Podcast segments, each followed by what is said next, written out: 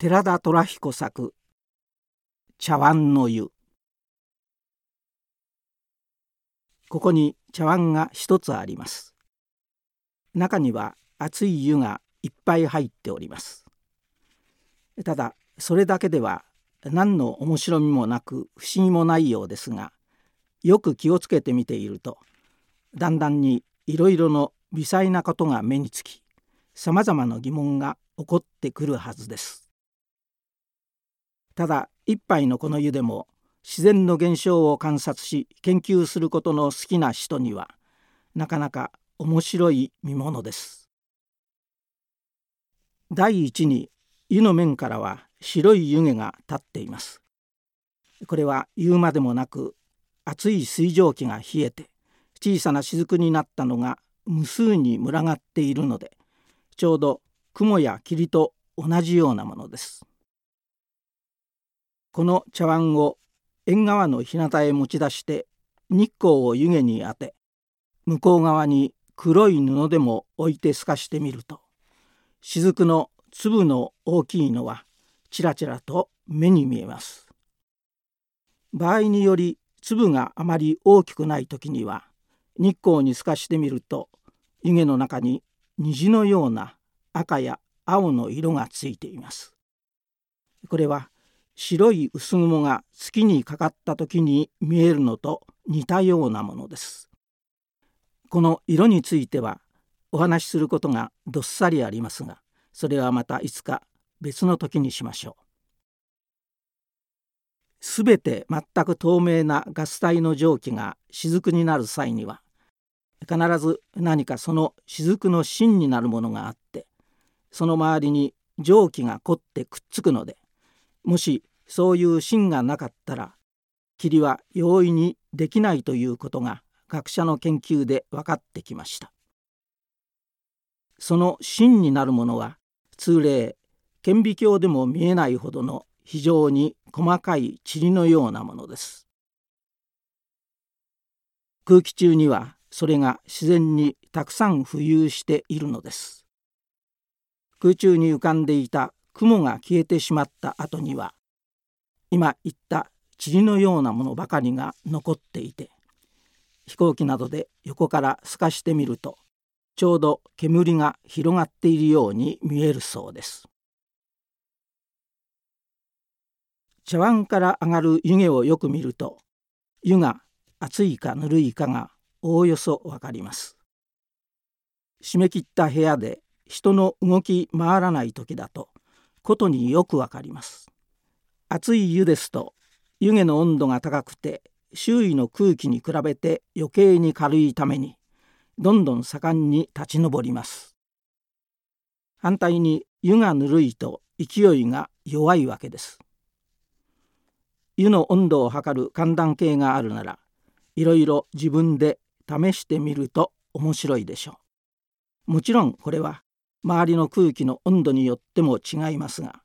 おおよその見当はわかるだろうと思います。次に湯気が上がる時にはいろいろの渦ができます。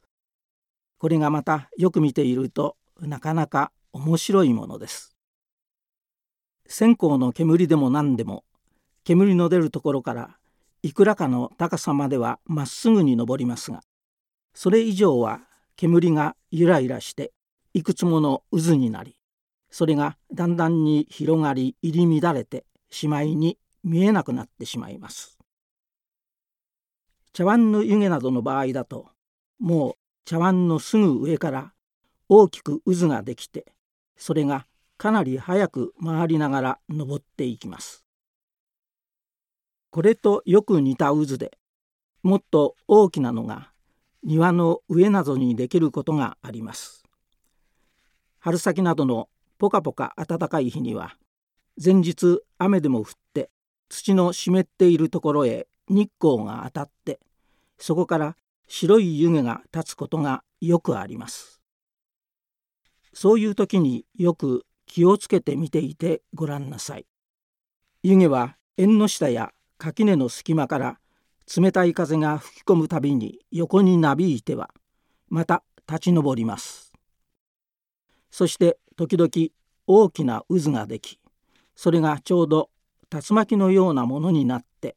地面から何尺もある高い柱の形になり非常な速さで回転するのを見ることがあるでしょう。茶碗の上や庭先で起こる渦のようなものでもっと大仕掛けなものがあります。それは雷雨の時に空中に起こっている大きな渦です。陸地の上のどこかの一地方が日光のために特別に温められるとそこだけは地面から蒸発する水蒸気が特に多くなりますそういう地方のそばに割合に冷たい空気に覆われた地方がありますと前に言った地方の暖かい空気が上がっていく後へ入り代わりに周りの冷たい空気が下から吹き込んできて大きな渦ができます。そして氷が降ったり雷が鳴ったりします。これは茶碗の場合に比べると仕掛けがずっと大きくて渦の高さも1里とか2里とかいうのですからそういういろいろな変わったことが起こるのですがしかしまた見方によっては茶碗の湯とこうした雷雨とはよほどよく似たものと思っても差し支えありません。もっとも雷雨の出来方は今言ったような場合ばかりでなくだいぶ模様の違ったものもありますからどれもこれもみんな茶碗の湯に比べるのは無理ですがただちょっと見ただけではまるで関係のないような事柄が原理の上からはお互いによく似たものに見えるという一つの例に雷を挙げてみたのです。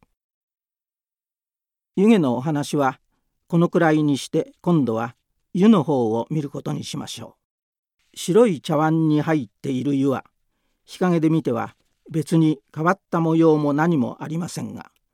それを日向へ持ち出して直接に日光を当て茶碗の底をよく見てごらんなさい。そこには妙なゆらゆらした光った線や薄暗い線が不規則な模様のようになってそれが緩やかに動いているのに気がつくでしょう。これは夜電灯の光を当ててみるともっとよく鮮やかに見えます。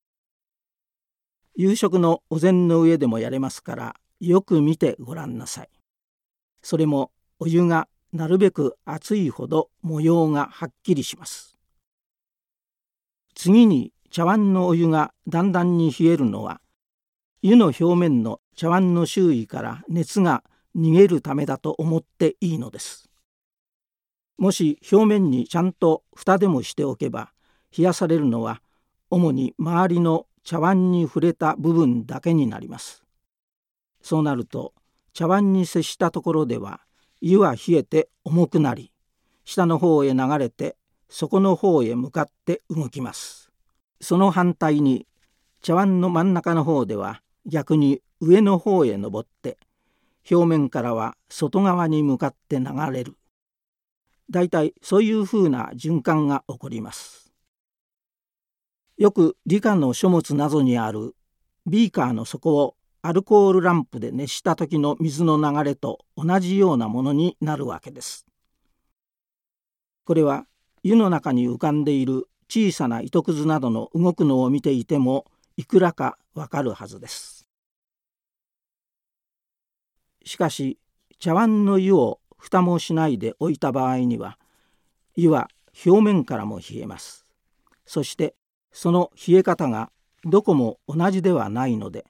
ところどころ特別に冷たいムラができます。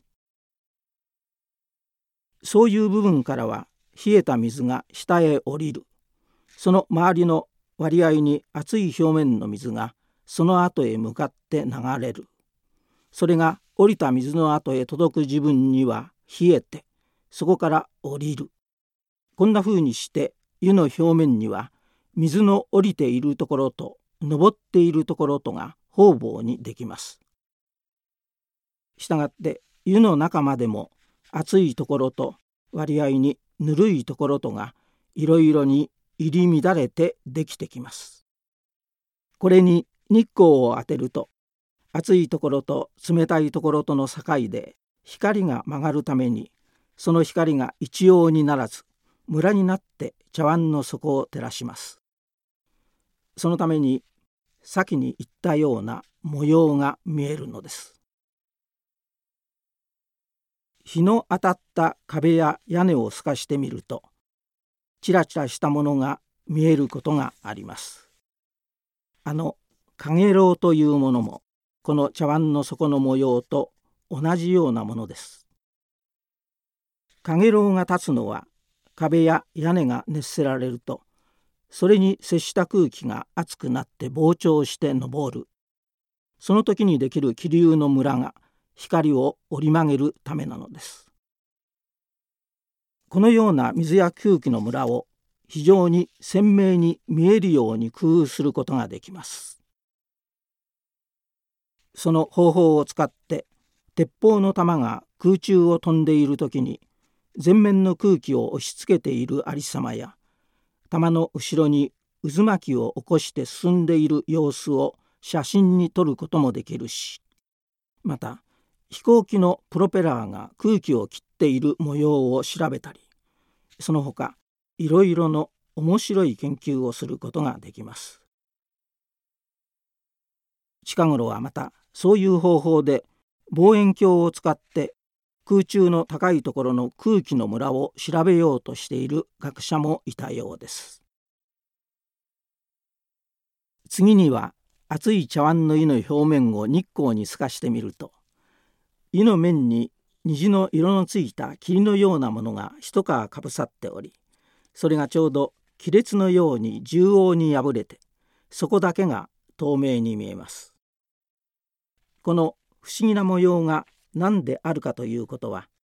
私の調べたところではまだあまりよく分かっていないらしい。しかしそれも前の温度のムラと何か関係のあることだけは確かでしょう。湯が冷える時にできる熱い冷たいムラがどうなるかということはただ茶碗の時だけの問題ではなく例えば湖水や海の水が冬になって表面から冷えていく時にはどんな流れが起こるかというようなことにも関係してきます。そうなるといろいろの実用上の問題と縁がつながってきます。地面の空気が日光のために温められてできる時の村は飛行家にとっては非常に危険なものです。いわゆる突風なるものがそれです。例えば森と畑地との境のようなところですと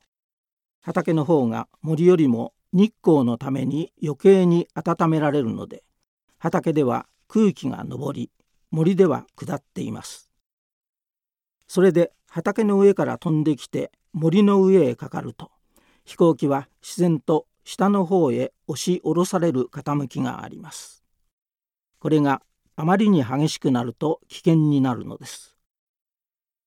これと同じような気流の循環がもっと大仕掛けに陸地と海との間に行われております。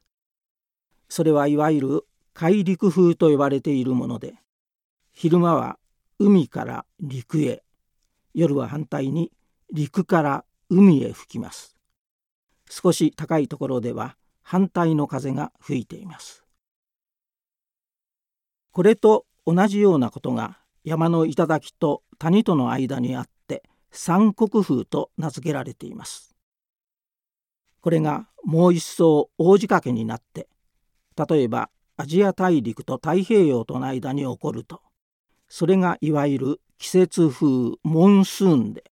我々が冬季に受ける北西の風と夏季の南がかった風になるのです。茶碗の湯のお話はすればまだいくらでもありますが今度はこれくらいにしておきましょう。